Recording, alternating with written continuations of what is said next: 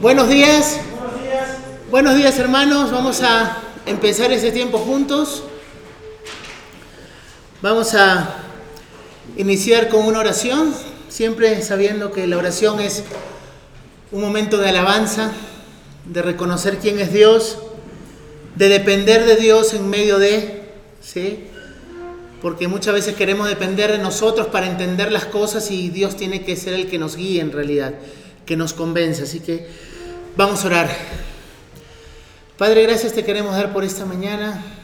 Bendice ese tiempo, Señor. Queremos saber más de ti, qué es lo que quieres para nosotros como iglesia local e iglesia universal. Ayúdanos a anhelar tu voluntad, a gozarnos con tu voluntad y transfórmanos, Padre, de gloria en gloria. En Cristo Jesús. Amén. Hemos estado viendo acerca de la vida cristiana práctica, ¿no?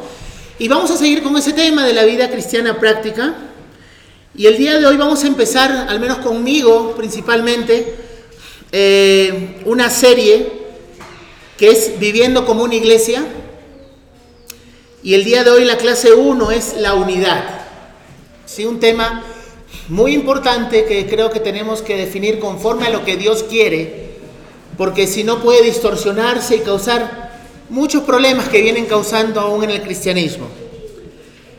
Entonces, quiero hacer, quiero empezando haciéndoles la pregunta a ustedes, ¿por qué es importante la unidad para la iglesia local? ¿Qué opinan? ¿Qué piensan? ¿Por qué es importante la unidad para la iglesia local?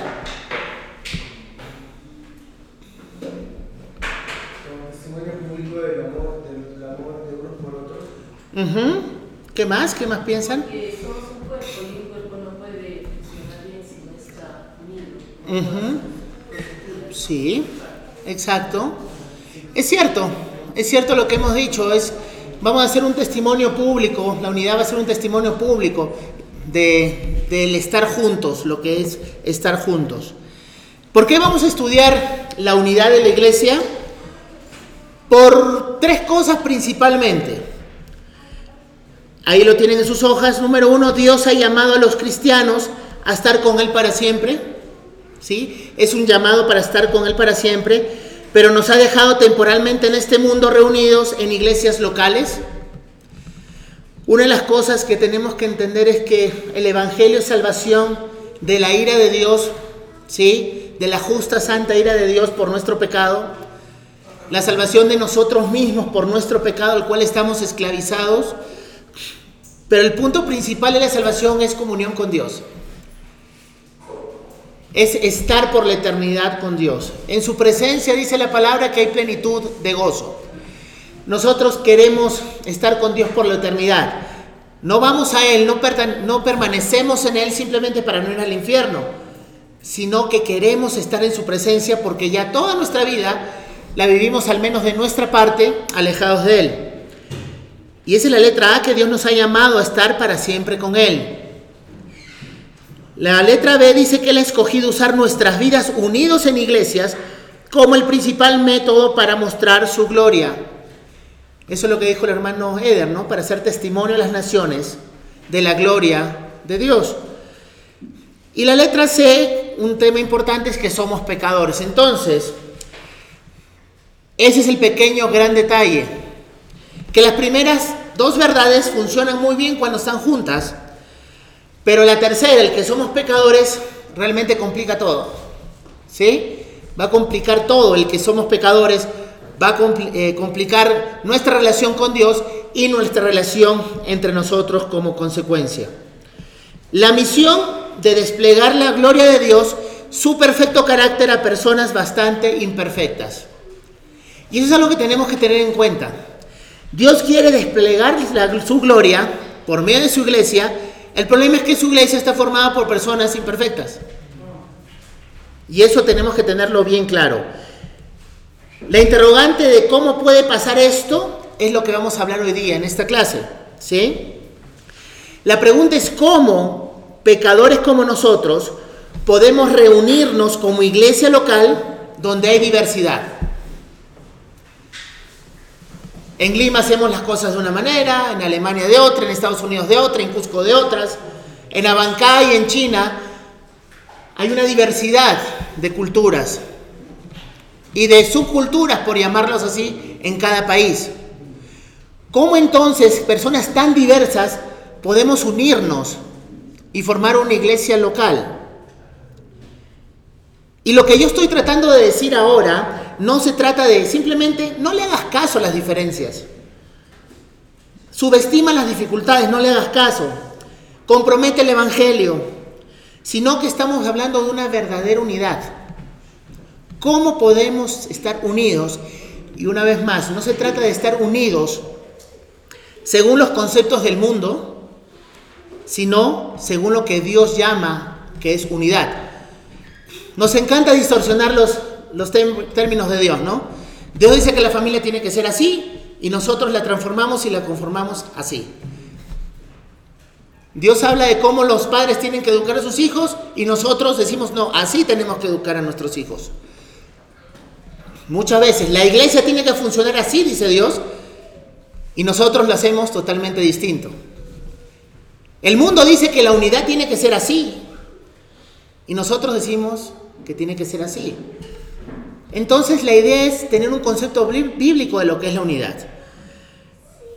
Primero, tenemos que entender que la unidad no es algo que nosotros creamos.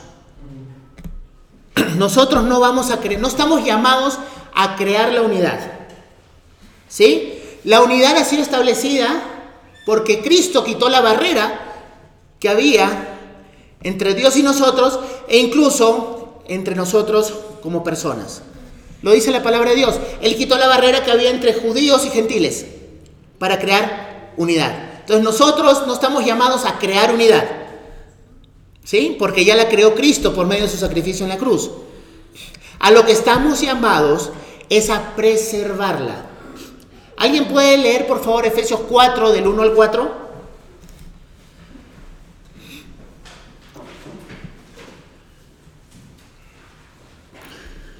Amén.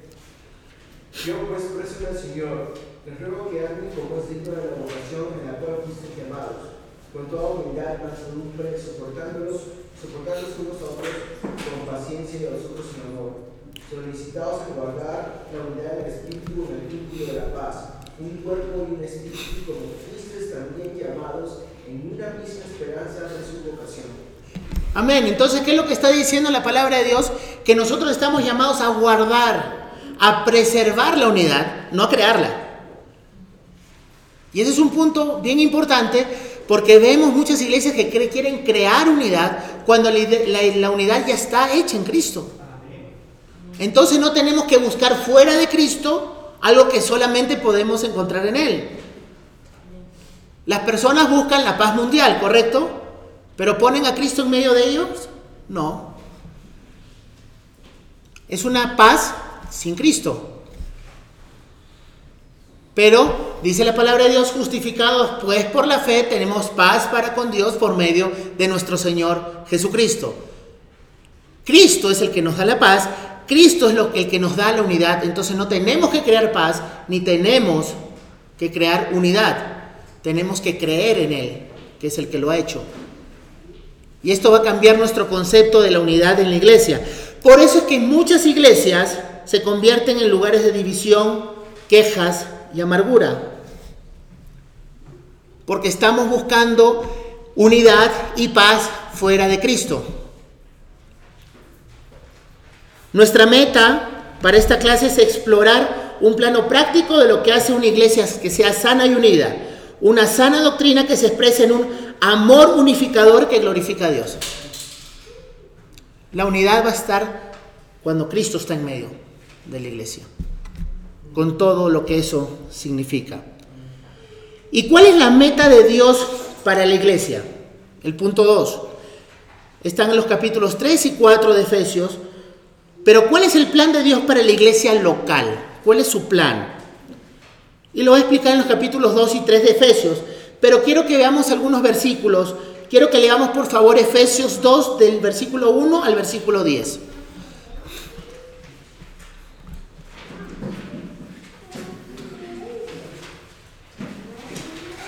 El que tenga por favor Efesios 2, versículos del 1 al 10, por favor lo lee. os dio vida a vosotros cuando estabais muertos en vuestros delitos y pecados, en los cuales anduvisteis en otro tiempo, siguiendo la corriente de este mundo, conforme al príncipe de la potestad del aire, el espíritu que ahora opera en los hijos de desobediencia, entre los cuales también todos nosotros vivimos en otro tiempo en los deseos de nuestra carne, haciendo la voluntad de la carne y de los pensamientos, y éramos por naturaleza hijos de ira, lo mismo que los demás.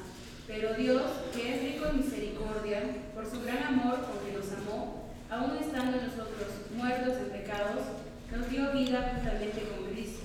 Por gracia sois salvos, y juntamente con Él nos resucitó, que asimismo nos hizo sentar en los lugares celestiales con Cristo Jesús, para mostrar en los siglos venideros las abundantes riquezas de su gracia y su bondad para con nosotros en Cristo Jesús.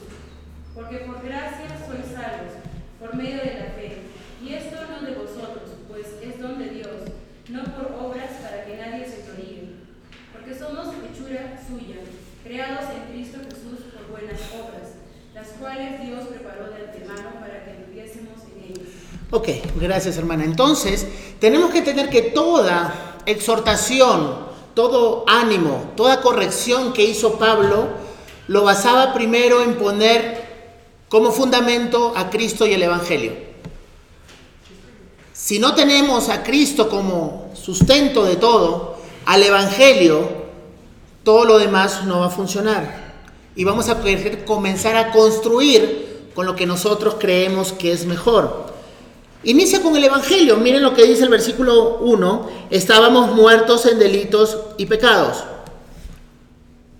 Muertos espiritualmente. El versículo 5. Dios nos dio vida juntamente con Cristo. Y los- el 8 y el 9, porque por gracia sois salvos por medio de la fe. Y esto no de vosotros, pues es un don de Dios, no por obras para que nadie se gloríe. Pablo en la carta a los Efesios habla de la unidad, pero pone como base a Cristo y al Evangelio.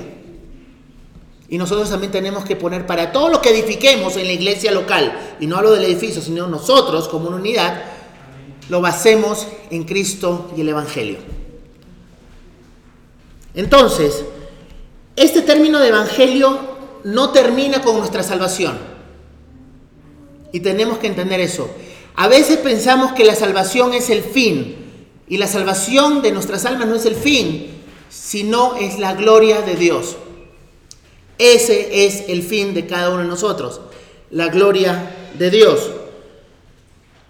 Entonces, dice en el capítulo 2 de Efesios es que Dios derribó la pared intermedia de enemistad para crear en sí mismo de los dos uno solo, un nuevo hombre, haciendo la paz y mediante la cruz reconciliar con Dios a ambos en un solo cuerpo, matando en ellas las enemistades.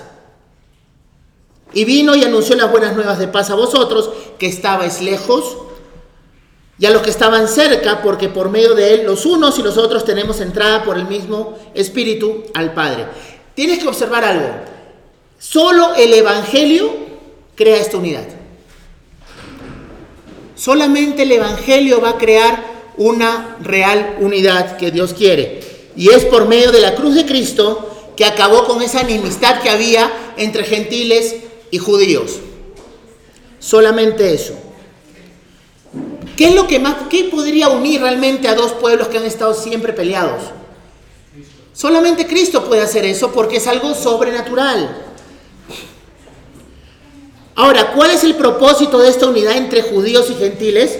El capítulo 3 podemos ver en el versículo 10 que su propósito es la multiforme sabiduría de Dios sea ahora dada a conocer por medio de la iglesia a los principados y potestades en los lugares celestiales. Mira, agarra un grupo de judíos y un grupo de gentiles que no tienen nada en común. Mételos a una iglesia local. ¿Sí? ¿Qué, ¿Qué, es lo que va a pasar ahí si no hay Cristo? Eso va a ser un desastre. Si Cristo no está en medio, eso va a ser un desastre. Va a ser un desastre realmente. Entonces, solamente por medio de Cristo puede quebrarse esa barrera y que haya unidad. el único vínculo en común es Cristo, para hacernos vivir juntos con amor y unidad. Entonces, esta unidad es notable, podemos ver esta unidad en dos aspectos. La amplitud, ¿sí? La amplitud. ¿Por qué? Porque esto glorifica a Dios al alcanzar personas que sin un poder sobrenatural nunca estarían unidos. Eso es lo precioso de esta unidad que es amplia.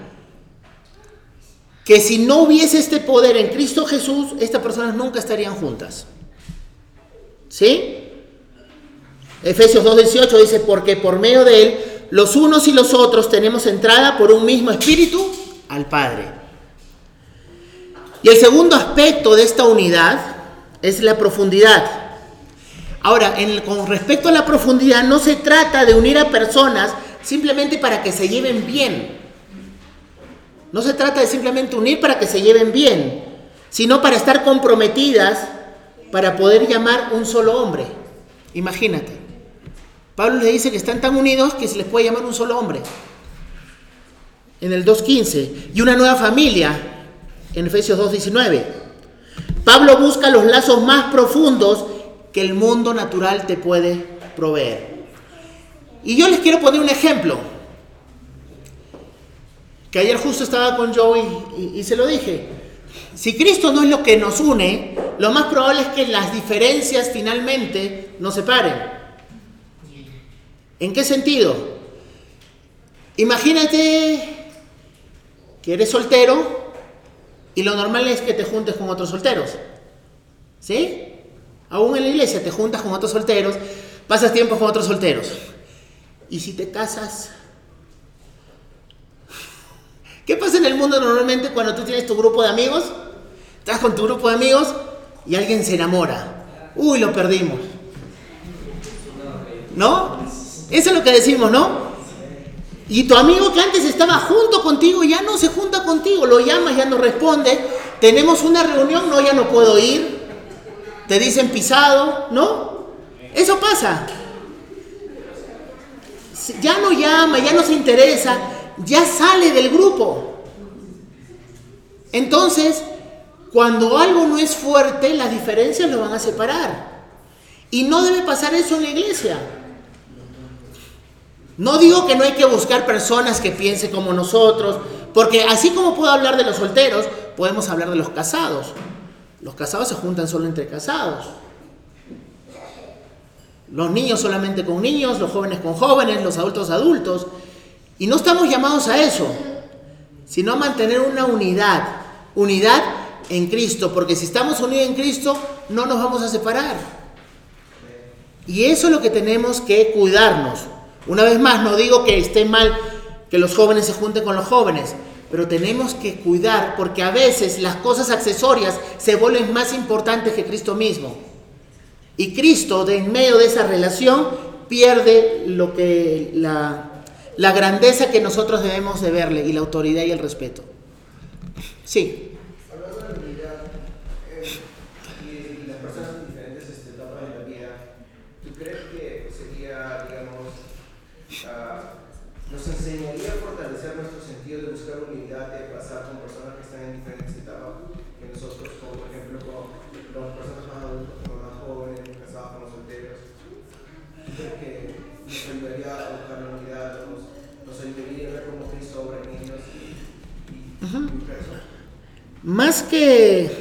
más que buscar una humildad, es buscar amar a las personas. Y el amar está en, muchas veces en la diversidad. Más que buscar humildad es buscar amar como Dios te ama. ¿Qué en común tenías con Dios? Nada absolutamente nada y Dios bajó de su trono para venir a hacerse hombre, ser humillado para pagar por tus pecados porque te amó. El amor es que lo que movió a Dios. De tal manera amó Dios al mundo que dio, ¿sí? El amor movió a, a Dios el Padre a entregar a su Hijo para todo aquel que cree, no se pierda, mas tenga vida eterna. Es el amor de Dios el que nos va a motivar a hacer todo y no estar en nuestra zona de confort, porque siempre hay una tentación de quedarnos en nuestra zona de confort. ¿no? Entonces, es el amor. Nosotros vamos a amar porque Él nos amó primero. Cuando nos olvidamos cuánto nos ha amado Dios y cuánto nos ama, es que no vamos a poder mostrar ese mismo amor para con los demás. Sí. Entonces, por naturaleza, nuestra nueva naturaleza, deberíamos congregarnos entre todos, porque los casados, Exacto. Naturalmente eso es lo que debería producir. Eso es lo que está diciendo. Es lo que naturalmente debería producir y entender también que esto es un crecimiento. No es de un día para otro. En unos puede ser algo extraordinario por la obra de Dios, que lo entiendes desde el principio, y hay otros que lo vamos a ir entendiendo poco a poco. Pero ahí tenemos que llegar. Porque no creas que en el reino de los cielos vas a estar con tus amiguitos o tus amiguitas, con los que te caen bien, no este no me cae. Eso no va a haber. ¿ah? ¿Sí? Eso no va a existir. Nos vamos a llevar bien todos porque ya vamos a tener cuerpos glorificados. Ya no va a, ya no va morar el pecado en nosotros. Entonces, por eso que ya no va a haber nada de eso. Pero aún hay pecado que muere en nosotros, el cual dice que tenemos que mortificar nosotros mismos. Somos responsables de mortificar el pecado en nuestras vidas. Y Dios nos ha llamado a esta unidad. ¿Sí? Unidad no solamente amplia, sino profunda también. ¿Sí? Y vamos a pasar al tercer punto, que es la unidad falsa. ¿Sí? La unidad falsa. La unidad falsa es una unidad organizativa, por ejemplo. ¿Sí? Un problema que tenemos siempre que comenzamos a hablar acerca de la unidad cristiana, es que algunos la definen como la idea de que todos los que consideran cristianos deben organizarse juntos o al menos cooperar juntos como un solo cuerpo reconocido. Y algunos dicen que como hay denominaciones, eso muestra que la iglesia no está unida. Y tiene cierto de, cierto de verdad. Muchas veces nos ven a nosotros más divididos. Pero ¿cuál debería ser, digamos, la base de nuestra unidad? Tenemos que estar unidos en la verdad, pero con amor. No podemos dividirla. ¿Sí? No podemos hablar verdad sin amor y no podemos tener amor sin verdad. Tienen que caminar juntos, de la mano. Porque los que están a favor de solamente unirnos por amor sin importarnos la verdad, generalmente están menospreciando la palabra de Dios. Y van al otro extremo, que hay muchos que no quieren juntarse con nadie ya. No, mira, pero esto, esto, esto, esto, ya no quieren juntarse con nadie. Y somos iglesia. Entonces, es importante eh, que uno de los desafíos que presenta esta corriente de pensamiento es que no da lugar para discrepar en amor. Tenemos que aprender a discrepar en amor. Un amor sincero, no un amor condicional, no un amor que depende si te fue bien en el trabajo o no. Un amor de verdad como Dios te ama. ¿Sí? Tenemos doctrinas fundamentales en las cuales vamos a estar unidos, pero hay doctrinas realmente no esenciales, por llamarlas así, en las cuales de repente no vamos a entender hasta que venga Cristo. O tal vez mientras venga Cristo vamos a estar cada vez más unidos en esas también. Pero lo que vino a enseñarnos Cristo principalmente es que vino para morir por nuestros pecados, que la salvación es de Dios, que no hay otro camino para el Padre sino a través de Cristo Jesús. Y en eso estamos, ¿de acuerdo? Que Cristo es el Hijo de Dios. En eso estamos de acuerdo. Entonces, es un problema cuando discrepamos sin amor. Estamos llamados a discrepar, pero en amor. Y tenemos que ser cuidadosos con eso. Podemos discutir o disentir de nuestros hermanos y hermanos presbiterianos, por ejemplo, con respecto al bautismo, y continuar haciendo juntos toda la clase de buenas obras para el Evangelio. En este sentido, las denominaciones realmente exhiben nuestra unidad en el Evangelio con más fuerza que simplemente si pretendemos que nuestros desacuerdos carecen de importancia. La conferencia de, de, un pastor puede ayudar a dirigir, por ejemplo, The Gospel Coalition o Coalición por el Evangelio, que están hermanos de diferentes denominaciones, todos buscando la gloria de Dios y que no están de acuerdo en muchos puntos. Pero siempre la base de la unidad es el amor que Dios ha tenido por nosotros. Dice que Cristo vino, gracia y verdad vino por medio de Cristo. Gracia y verdad. Verdad sin gracia es una desgracia. Y, lo otro es un mero sentimentalismo. Tenemos que cuidarnos en ese aspecto. Otro problema con esta idea es lo que sería el objetivo final. Hermanos, el objetivo final, el fin de nosotros no es la unidad, es la gloria de Dios. Hay unos que están buscando que todos estemos unidos, pero la Biblia dice esto, no, no importa, vamos a estar unidos, Dios es amor, vamos a estar unidos, no importa. No, la verdad importa, pero hay que hacerlo con amor. Hay muchos que se llaman a sí mismos cristianos, pero tal vez no estarían de acuerdo con algunas cosas que hacemos nosotros como congregación local. Por ejemplo, entonces tenemos que tener cuidado. La unidad, tenemos que decir que la unidad organizativa por sí sola confunde por completo al mundo acerca de la naturaleza del cristianismo y del evangelio.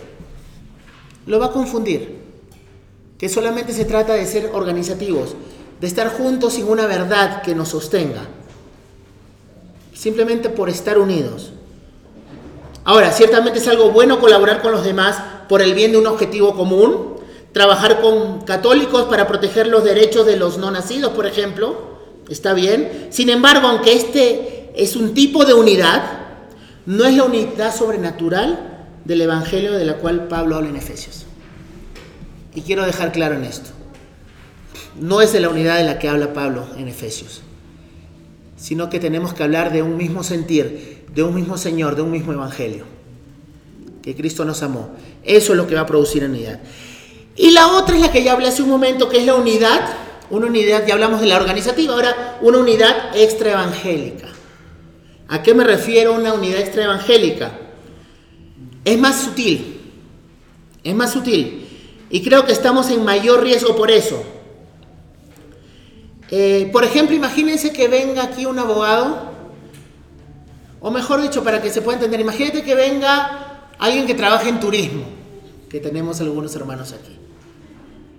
Lo más probable es que por afinidad se junte solamente con los que hacen turismo, porque hay muchas cosas en común. Y hablamos en nosotros y conversamos y todo.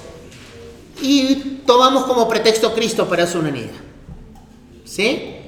Finalmente, esa unidad es mala en sí mismo, no, pero puede llegarse a convertir en algo que no es la unidad que Dios quiere para su iglesia. Y simplemente nosotros no querer compartir con otras personas más. Entonces simplemente estoy buscando el que es como yo. Y no me da la oportunidad de amar al diferente, de buscar al diferente. ¿Sí? Nos juntamos generalmente por, por características parecidas. Y no está mal en sí mismo, pero eso puede limitarnos para amar como Dios nos ama. De esa forma sobrenatural que solamente el Evangelio de Cristo puede hacer. Amar al diferente, al que no es como tú. ¿Sí? Estaba leyendo un libro acerca de eso y lo difícil que era para esta persona con su vecino. Yo quería hablar de un tema y él hablaba de otro tema. Él se comportaba de una manera yo me comporto de una manera. Entonces, qué difícil es amarlo. Sí, exacto, de eso se trata. Ama a tus enemigos, bendice al que os maldice. Entonces, tenemos que entender que estamos llamados a amar de forma sobrenatural como Dios nos ama de forma sobrenatural a nosotros. Y no buscar a lo que creemos que es amable, lo que se parece a nosotros, sino a todos. A eso estamos llamados. Entonces, en- dentro de la unidad va a haber diversidad. Y tenemos que aprender a amar y estar unidos en la diversidad también. ¿Sí? Entonces, tenemos que cuidarnos de esto. Eh, tenemos que concentrarnos en ayudar a las personas a salir de su zona de confort para que edifiquen relaciones que no serían posibles sin el Evangelio. A eso tenemos que apuntar, a salir entre nosotros de nuestra zona de confort y a edificar relaciones que no serían posibles sin el Evangelio. Totalmente imposible sin el Evangelio. Cuando fomentamos esta unidad que es sobrenatural, hacemos el Evangelio visible. Solamente cuando fomentamos este tipo de unidad que es sobrenatural. No te, no te relacionarías con esa persona en el mundo. Pero porque están en Cristo, tienen un cuidado y una preocupación y un afecto familiar el uno por el otro. Ese amor hace que, que esto crezca, que el Evangelio crezca, que la unidad en Cristo crezca. ¿Sí? Y tenemos que entender que si dejamos que las diferencias se conviertan en una barrera para la comunión o una invitación para participar juntamente en glorificar al Evangelio. Tenemos que ser cuidadosos, estamos llamados a amarnos unos a otros como Cristo nos ama. A eso estamos llamados, a la diferente. La unidad que realmente importa es aquella que logra los propósitos de Dios en sí mismo, que es demostrable y que es sobrenatural. Esa es la unidad que Dios quiere. Una unidad, como ya dije al principio para recordar, que no la vamos a crear, que ya la hizo Cristo, que estamos llamados a preservar o guardar, como dicen Efesios. A eso estamos llamados. Y que tiene como base el amor y la verdad. Esa es la unidad que quiere Dios. Finalmente el punto 4, podemos hablar que qué cosa es la unidad. Y es un resumen de lo que hemos estado hablando. ¿Sí? Podemos definir como una acción, un propósito, una fuente y un contexto.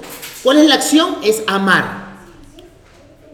Específicamente amar con ese amor a nuestros hermanos y hermanos en Cristo que traspasa los límites sociales. Piensa en las palabras de Jesús. Si amáis a los que os aman, ¿qué mérito tienes? Si amas a los que te aman, ¿cuál es tu mérito? No hay ningún mérito ahí. Porque Jesús dijo esto interesante, porque los pecadores aman a los que les aman. ¿Cuál es nuestra forma de amar?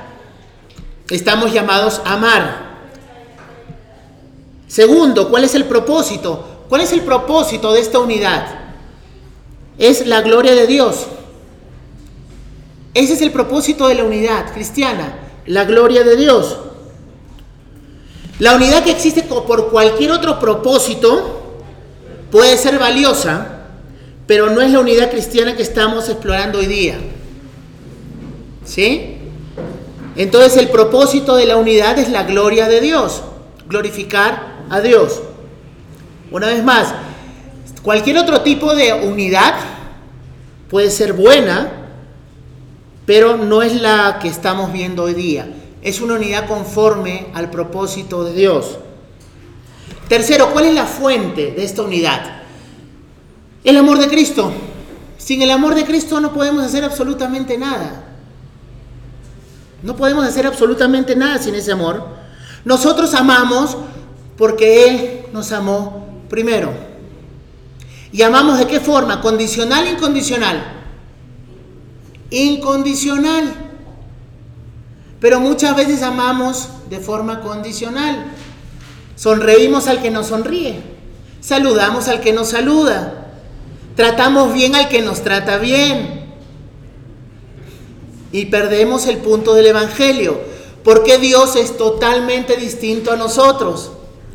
Y siendo totalmente distintos, nos ha enseñado a nosotros a amar como Él amado. Y esa es una distinción del creyente, que ahora ama como Dios ama y está creciendo en ese tipo de amor. Ama a tus enemigos, bendice a los que os maldicen. A eso estamos llamados. Y esa fuente a la cual tenemos que ir constantemente y permanecer ahí es Cristo y su amor por nosotros.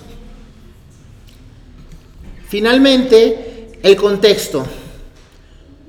Una unidad, un amor que si bien no se limita a la iglesia local, trabaja de forma más práctica en el contexto de la iglesia local. Pero no está limitado ese amor a la iglesia local.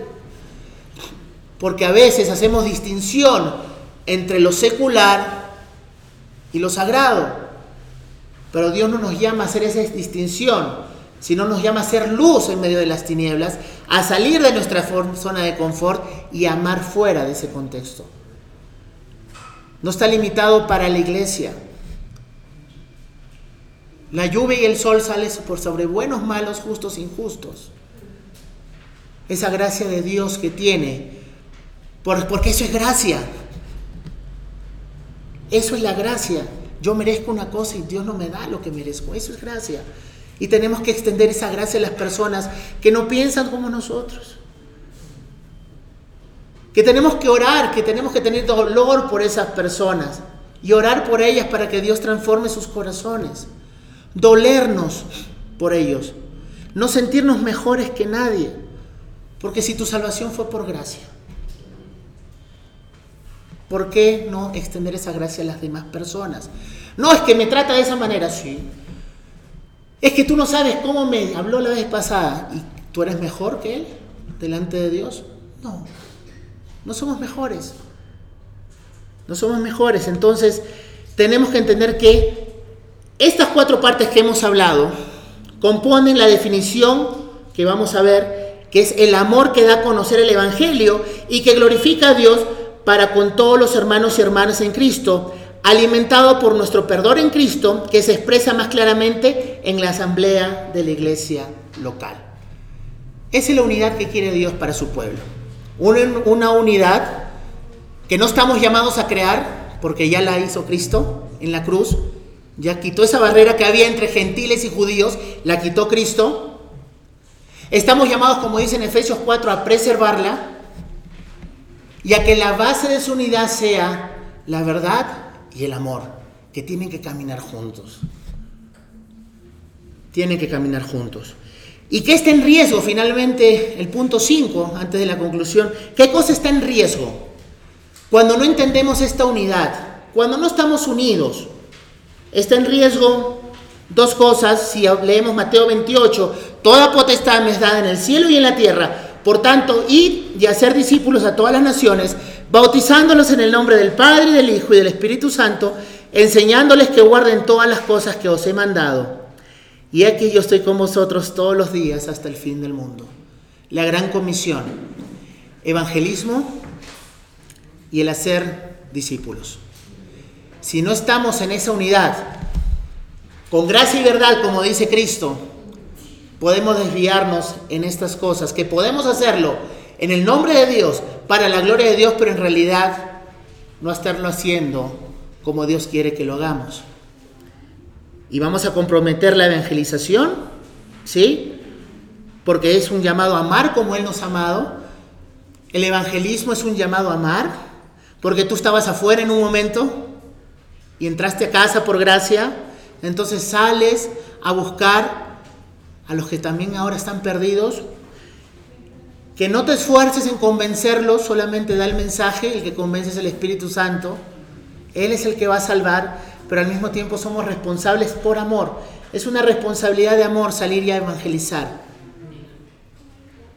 Amar porque Dios te amó. Si Dios te sacó del mundo, de las tinieblas a su luz admirable, tú también vas a salir por amor a ellos. Y también en el discipulado. Porque ¿cómo vamos a llegar a esa unidad en el Espíritu si no crecemos unos con otros? Si no nos animamos unos con otros. Muchas veces creemos que es el pastor el que tiene que hacer todo eso. Eso no es así. Somos llamados todos a edificar porque somos piedras vivas. Cada uno es una piedra viva dentro de esta iglesia para edificarnos, para que cuando alguien se cae lo levantamos. Lo levantamos. De eso se trata. Si no entendemos esta unidad, podemos ir con verdad pero sin gracia. O podemos ser sentimentaleros, no sé cómo se dice la palabra, que solamente vemos el amor sin la verdad. Pero por amor tenemos que hacer estas cosas. Entonces, no entender esta unidad, vamos a comprometer el Evangelio y el discipulado. Y finalmente, esta es solamente la introducción de esta, de esta serie estamos viendo ahora, que es cómo vivir como una iglesia local. Cómo vivir como una iglesia local. Son 13 series y hoy día hemos visto acerca de la unidad. No en términos humanos, sino en los términos que Dios quiere. Así que, ¿tenemos preguntas?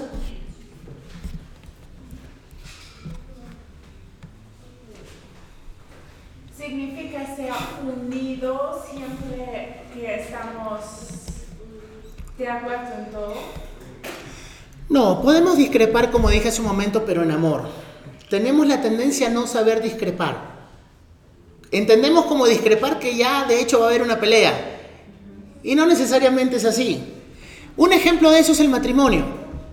En el matrimonio muchas veces vamos a discrepar, el esposo con la esposa, pero no quiere decir que no hay amor, que no haya pedir perdón y que no sigamos caminando juntos. No tenemos que estar de acuerdo en todos, pero cada uno tiene que estar dispuesto a someternos a lo que Dios dice, finalmente. Si Dios dice en su palabra algo, bueno, yo pienso esto y esto, ok, vamos a la palabra de Dios los dos y que el Señor nos guíe. Y finalmente seguimos caminando juntos. Y a veces en algunos tomará más tiempo que en el otro. Y tenemos que aprender a tener paciencia también. Paciencia, porque algunos no entienden este, esta doctrina y otros no entienden esta doctrina y estamos sin paciencia. Oye, ¿por qué no entiendes? Si es clarito, porque el Espíritu Santo tiene que obrar. Y si es hijo de Dios, va a obrar tarde o temprano. Perdón un ratito, Ángel, levantó primero. Sí. Ah, María, te quería preguntar de que, que amplíe un poquito más sobre qué significa aprender a discrepar y no. Justo lo que Sí, eso es, ¿no? Podemos caminar aún. Sabemos que hay muchas denominaciones ahora en la iglesia, hay muchas denominaciones. Y en vez de estar unidos por lo principal que es el Evangelio, que Cristo murió por nuestros pecados en la cruz, que es el Hijo de Dios, que no hay salvación fuera de Él, tenemos algunas doctrinas que tal vez no estamos en, concordancia, pero finalmente Cristo vino a enseñar eso, ¿no? Que Él vino a salvar no justos, sino llamar a pecadores al arrepentimiento. Y nos tomará toda una vida entender. Y finalmente, muchas veces cuando estemos en la presencia de Dios, definitivamente vamos a entender que tal vez estuvimos equivocados en muchas cosas, pero que fuimos salvos por gracia, no por entender de doctrinas. Aunque es un resultado conocer a Dios, entender doctrina al mismo tiempo, pero va a ser progresivo. No, to- con todos sus hijos obra del mismo tiempo, porque es como que yo veo una plantita chiquita, bueno, está chiquita, la otra está más grande, sí, pero todos van a llegar, ya están vivos, son plantas, dan frutos. Si dan frutos son hijos de Dios. Y tenemos que cuidarnos, como vamos a ver más adelante, porque hay cristianos que son fuertes en la fe y otros débiles, y tenemos que aprender a, en ese amor de Cristo, estar en unidad. Junto con lo que han dicho, mi pregunta es, eh, a veces la- las cosas en las que, que, que vamos a estar, y es una de las cosas que dificulta la unidad, es que sentimos de que en algún sentido tenemos que aceptar lo que otra persona cree, en lo que vamos. ¿Cuál debería ser nuestra actitud de buscar la uni- la unidad? Nosotros deberíamos quizás evitar esos temas o deberíamos tratar de aprender de otras personas en las cosas que diferimos y tratar de entender por qué ellos creen de esa manera en algunas cosas y también tratar de, ¿cómo se llama?, de simpatizar. Tenemos que entender que la salvación es por gracia. Porque por gracia sois salvos por medio de la fe y esto no de vosotros, pues es un don de Dios, no por obras para que nadie se gloríe.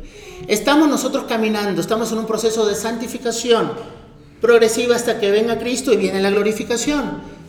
Entonces ninguno va a llegar a ese, a ese punto conociendo todo, porque aún en ese punto no vamos a poder conocer perfectamente a Dios, porque Dios es eterno. Van a haber discrepancias que tal vez lleguen hasta el día que venga Cristo.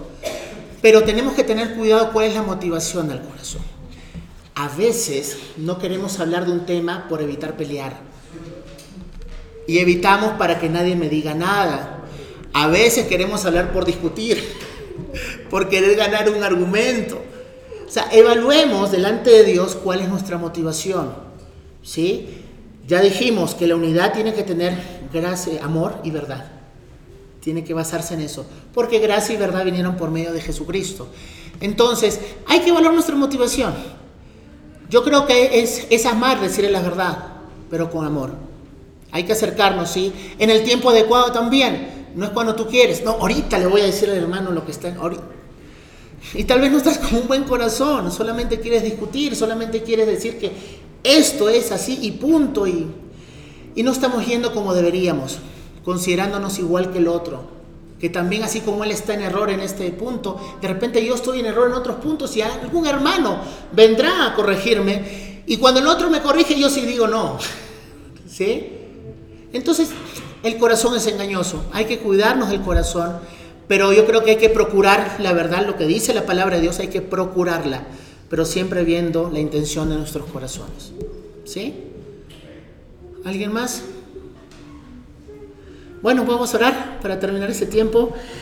Gracias, Padre, te quiero dar, Señor. Gracias por tu amor, tu misericordia, Señor. Ayúdanos a no creernos ni sentirnos mejores que nadie. Tú eres bueno, Padre. Tú nos amas. Y ayúdanos, Señor, a vivir en unidad en la iglesia, poniendo como base de esta unidad solamente Cristo. Ningún pensamiento de hombre, ninguna filosofía o ideología, sino solamente Cristo y el sacrificio de amor por nosotros en esa cruz. En Él oramos. Amén.